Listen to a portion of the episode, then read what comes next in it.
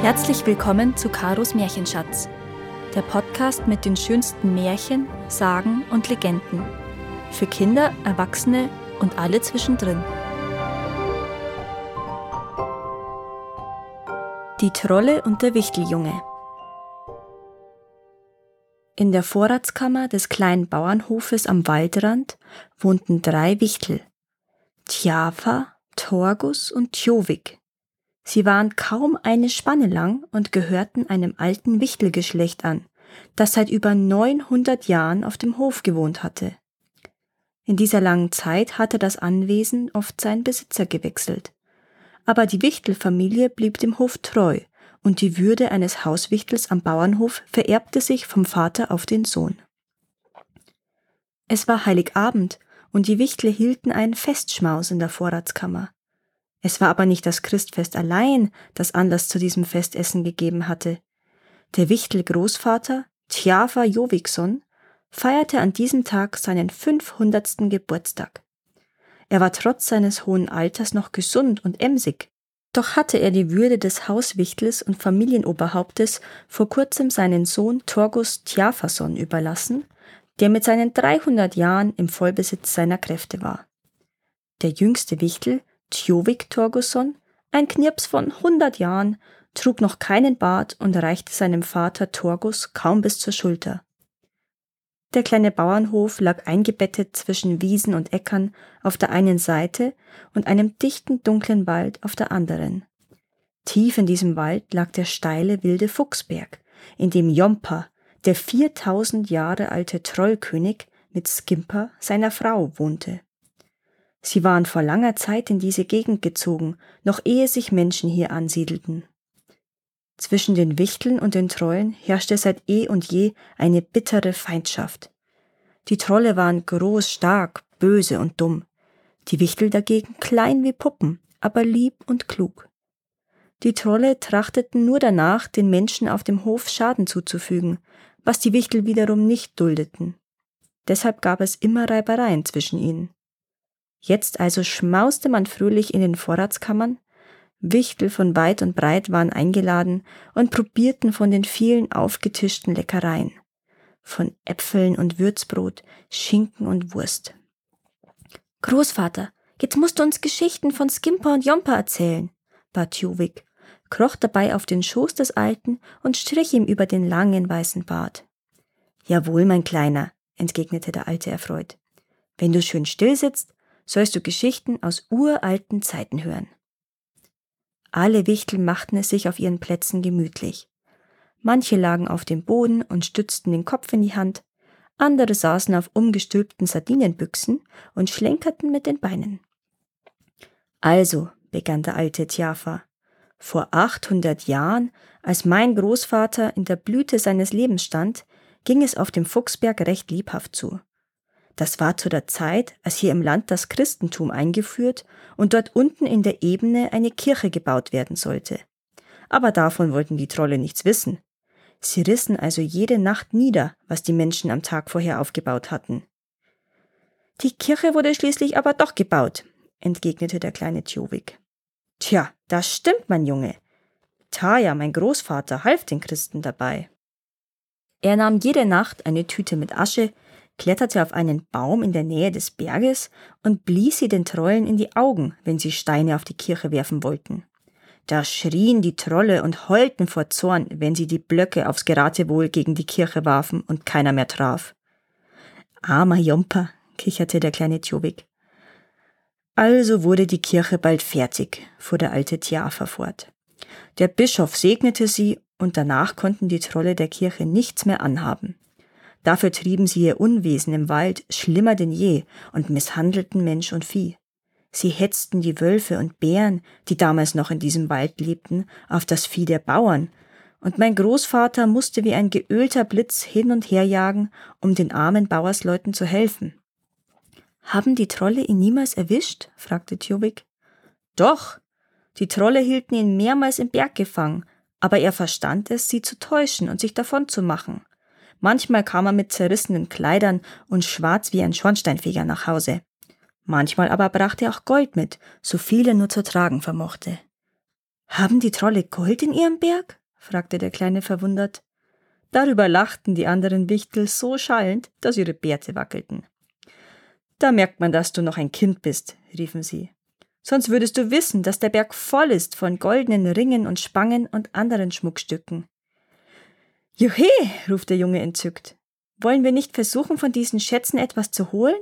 Die Armen hier in der Gegend könnten gut etwas Putz gebrauchen. Nein, mein Kleiner, rief sein Vater Torgus mürrisch. Das Gold der Trolle gereicht den Menschen niemals zum Segen. Es erweckt bei ihnen nur Hochmut, Faulheit, Schwelgerei, Streit und böses Blut. Das lehrte mich schon mein Großvater. Und deshalb haben mein Vater und ich und alle anderen Wichtel hier in der Gegend die Finger von diesem Gold gelassen. Es ist wohl auch nicht so einfach, an diese Schätze heranzukommen, meinte Tjuvik. Oh doch, in einer Nacht wie dieser geht es ganz leicht, antwortete der Großvater. In der Weihnachtszeit suchen die Trolle all ihre Schätze hervor, um sie zu zählen. Da sind sie so bei der Sache, dass sie nichts anderes sehen und hören. Aber wie kommt man in den Berg hinein? fragte der Kleine wieder. In der heiligen Nacht öffnen sich die Pforten zum Berg von selbst antwortete der Großvater. Doch wehe dem, der noch im Berg ist, wenn die Glocken zur Frühmesse rufen. Dann beginnen die Trolle wieder zu sehen und zu hören und man entgeht ihnen nicht mehr. Hatte dein Vater Jovik einmal Streit mit den Trollen? fragte Jovik wieder. Jovik Tajason, das will ich meinen. Einmal hing sein Leben an einem seidenen Faden. Das war, als er auf einem Ochsen aus dem Berg ritt. Erzähl, erzähl, Großvater, wie konnte das geschehen? rief der kleine Tjovik begeistert. Ja, das war so. Skimper hatte hier am Hof einen Ochsen gestohlen. Mein Vater raste vor Zorn und schlich sich zum Berg. Er kam auch hinein, denn Skimper hatte vergessen, die Pforte zu schließen. Jompa hielt schon die Axt bereit, um das Tier zu schlachten. Nun, mein Vater war nicht ängstlich. Er kletterte am Schwanz des Ochsen hoch und stach ihn mit einer Stecknadel in den Rücken. Der Ochse machte einen Riesensatz und stieß mit den Hörnern auf Jompa und Skimper ein. Die beiden sprangen auf und suchten das Weite. Und mit meinem Vater auf dem Rücken jagte der Ochse durch die Pforte. Die Wichtel lachten über diese Geschichte so sehr, dass zwei von ihrer Sardinenbüchse kullerten. Na und du, Großvater? Bist du schon einmal im Berg gewesen? fragte Tjobik. Viele Male sogar aber ich habe niemals etwas anderes mitgebracht als das, was die Trolle den Menschen gestohlen hatten. Einmal bin ich gerade noch mit dem Leben davon gekommen. Ich verlor dabei meine Mütze und die Holzschuhe und kam so schwarz wie ein Schornsteinfeger heim. Wieso bist du schwarz geworden, Großvater? Nun, ich musste durch die Esse klettern, weil alle Pforten verschlossen waren. Da ging es dir so wie meinem Bruder vor ein paar Jahren, sagte einer der Wichtel. Ach, bitte erzähl davon, Onkel, bat Jovik und der Wichtel ließ sich nicht zweimal bitten. Mein Bruder suchte nach dem Hirtenmädchen des Bauerns auf dem Granhuldhof, das die Trolle geraubt hatten, und befand sich noch im Berg, als der Hahn krähte und alle Pforten sich von selbst schlossen. Es blieb ihm nichts anderes übrig, als in das Quellwasser des Berges zu tauchen und so seinem unterirdischen Lauf nach draußen zu folgen. Du weißt, dass der Bach, der hier am Hof vorbeifließt, im Berg entspringt. Der arme Kerl hatte keine trockenen Faden mehr am Leib, als er zurückkam. Der kleine Tjovik hörte die Geschichten mit aufmerksam gespitzten Ohren. Trotz aller Warnungen hätte er für sein Leben gern einen Armreifen oder eine goldene Kette aus dem Berg gestohlen, um sie Annalisa, der ältesten Tochter, auf dem Hof zu schenken, die bald heiraten sollte. Sie war immer so lieb zu den Wichteln und Tjovik hatte sie von Herzen gern. Die Wichtel saßen an diesem Abend noch lange zusammen und hörten die Geschichten des alten Tjafa. Schließlich waren aber alle müde, die Gäste verabschiedeten sich und Tjafa, Torgus und Jovik suchten in der Vorratskammer ihr Lager auf. Der Großvater kroch in einen alten Handschuh, der in der Ecke herumlag, und Torgus und Jovik legten sich auf ein Katzenfell zwischen ein paar Zuckerkisten. Doch der kleine Tjovik konnte nicht einschlafen. Er grübelte darüber nach, wie er Annalisa ein Schmuckstück aus dem Berg holen könne, nur ein einziges. Schließlich stand Jobik auf, setzte seine Mütze auf, schlüpfte in die Holzschuhe und ging in den Wald hinaus. Draußen war es ruhig und finster. Kein Stern stand am Himmel, aus keinem Fenster drang ein Lichtschein. Die Menschen lagen im tiefsten Schlaf. Man hörte nur ab und zu das langgezogene Heulen einer Füchsin im Wald. Der kleine Wichtel hatte es eilig. Wenn man nur drei Zoll lange Beine hat, kommt man nicht so schnell voran. Dafür machte er aber fünf Schritte, bis wir Menschen einen gehen, und war nach einer Stunde am Fuß des Fuchsberges. Wild und steil und hoch ragten die Felsen empor. Aus den Ritzen des Berges drang nicht der geringste Lichtschimmer, aber er vernahm ein helles Klirren im Berginneren, das von goldenen und silbernen Münzen herrühren konnte. Wartet nur, dachte der Kleine und begann, den Berg hinaufzuklettern. Manchmal rutschte er ein Stück zurück, dann raffte er sich auf und kletterte weiter. Er würde so lange klettern, bis er ein Loch fände, durch das er in den Berg kommen konnte. Pustend und schwitzend sprang er von Fels zu Fels, schwang sich von Absatz zu Absatz und entdeckte endlich einen Lichtschein. Er steckte seinen Wanderstock in die Ritze und beim ersten Ruck sprang eine Tür auf, die ins Innere des Berges führte. Der Wichteljunge trat in einen großen Saal, dessen Wände und Decke aus schwarzem, rauen Stein bestanden. Auf dem Boden lagen hier und da Knochen von großen Tieren, und an den Wänden hingen verrostete Waffen. Hui, das ist ja richtig gruselig, sagte Tjuvik und ging unbeirrt weiter. Er kam zu einer zweiten Tür. Sie war aus Kupfer und ließ sich ebenso leicht öffnen wie die erste. In diesem Saal lagen ganze Berge von Silbermünzen. Da hörte er ein klirrendes Geräusch. Es schien aus einem Raum zu kommen, der hinter einer silbernen Türe lag. Leise öffnete er die Tür einen Spalt. Und was sah er? Mitten im Saal stand eine offene Kiste. Daneben saßen zwei schrecklich anzuschauende Trolle und rasselten mit goldenen Ringen, Armbändern, Perlen und Edelsteinen. Sie waren mit dem Zählen ihrer Schätze so beschäftigt, dass sie Tjovik weder sahen noch hörten.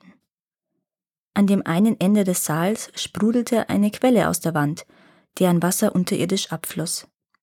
Am Rand lag ein gesprungener Holzschuh, der mit einer Schnur an der Wand festgebunden war. Dieser unförmige Holzschuh hat Skimper ins Wasser gelegt, damit der Riss darin zuquillt, dachte Tjovik bei sich. Das wäre ein gutes Boot, um hier wieder herauszukommen, falls die Pforten geschlossen sind. Ganz leise und vorsichtig trat der Wichtel an die Kiste heran. Aber sie war so hoch, dass er nicht einmal bis an den Rand reichte. Er reckte und streckte sich, so gut er konnte, und da passierte es. Jomper und Skimper mussten plötzlich niesen, beide zur gleichen Zeit. Donnerwetter, das war ein Dröhnen, und der Luftzug war so stark, dass Tjovik wie ein Handschuh durch die Luft wirbelte und kopfüber in die Kiste mit dem Gold fiel. Jetzt geht alles schief, dachte der Kleine und umklammerte seinen Stock, um sich gegen die Trolle zu verteidigen. Aber die dummen, habgierigen Trolle hatten ihn nicht entdeckt. Sie zählten und zählten, während sich der Knirps in dem Goldhaufen umsah. Er suchte eine Kette aus, die gerade lang genug war, dass er sie bequem mitnehmen konnte. Dann versuchte er, auf den Rand der Kiste zu klettern, um auf der anderen Seite herunterzuspringen. Und in demselben Augenblick riefen die Glocken zur Frühmesse. Die Trolle sprangen auf und fuhren mit den Fingern in ihre Ohren. Alle Türen und Pforten des Berges schlugen von selbst zu. Auch der Deckel der Kiste schloss sich über dem Gold und dem kleinen Wichteljungen. Nun saß er wie die Maus in der Falle. Doch so schnell verlor Tjovik nicht den Mut. Ich muss die Trolle nun irgendwie dazu bringen, die Kiste wieder zu öffnen. Das Weitere wird sich finden, dachte er. Er setzte den Mund an das Schlüsselloch und begann wie eine Maus zu piepsen. Wir haben eine Maus in der Kiste, rief Skimper. Die muss jetzt drin bleiben bis zum nächsten Weihnachtsabend, erwiderte Jomper. Aber dann frisst sie ein Loch in die Kiste, Vater, wandte Skimper ein. Da magst du recht haben, liebe Mutter, antwortete Jomper. So öffnete er die Kiste und sah den kleinen Wichteljungen auf dem Rand sitzen. Das ist mir eine lustige Maus, rief der alte Troll und lachte so laut und höhnisch, dass sein Bauch auf und nieder wackelte. Was bist du für ein Teufelskerl? Ich bin Tjubik Torgusson, der Wichteljunge vom Bauernhof, antwortete der Kleine dreist. Hahaha, lachte der Troll wieder und nahm den Wichtel zwischen Daumen und Zeigefinger. Du wirst einen selten leckeren Nachtisch zum Weihnachtsschinken geben. Ist deine Bratpfanne bereit, Mutter? Ihr könnt mich doch nicht braten, bevor ich mir den Schmutz von den Fingern gewaschen habe, sagte Tjovik. Warte, Kleiner, du sollst deine Wäsche bekommen. Darauf kannst du dich verlassen, grunzte der alte Jompa. Dann setzte er den Knirps auf den Rand der Quelle und goss Wasser über ihn. So wird das nichts Gescheits, rufte Tjovik. Hol eine Bürste und Schmierseife. Das ist ja ein strenger kleiner Mann, brummte der Troll und ließ den Kleinen los, um eine Bürste zu holen. Sofort sprang der Knirps in den Holzschuh, zerschnitt mit seinem Taschenmesser die Schnur, die den Holzschuh festhielt, und schon glitt er mit dem Wasserstrom unter die Bergwand. Jompa und Skimper begannen zu brüllen, dass einem das Trommelfell hätte platzen können. Aber Tjuvik schwenkte seine Mütze und schrie Hurra!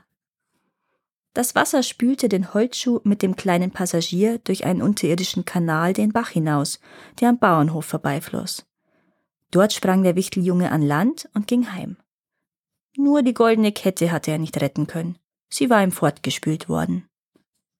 Zu Hause musste Tjovik noch ein Donnerwetter von Vater und Großvater über sich ergehen lassen. Einer Strafe entging er gerade noch, weil er zum ersten Mal so etwas Dummes angestellt hatte. Er musste jedoch versprechen, nie wieder nach den anderen Schätzen zu suchen, als nach solchen, die man durch ehrliche Arbeit verdient. Und dies Versprechen hat Tjuvik bis heute gehalten. Danke, dass ihr auch dieses Mal zugehört habt. Es würde mir sehr helfen, wenn ihr diesen Podcast abonniert und wenn er euch gefällt, mit euren Freunden und eurer Familie teilt. Habt ihr Vorschläge oder Wünsche für weitere Geschichten? Dann schreibt mir. Meine Kontaktdaten findet ihr in den Show Notes. Bis zum nächsten Mal.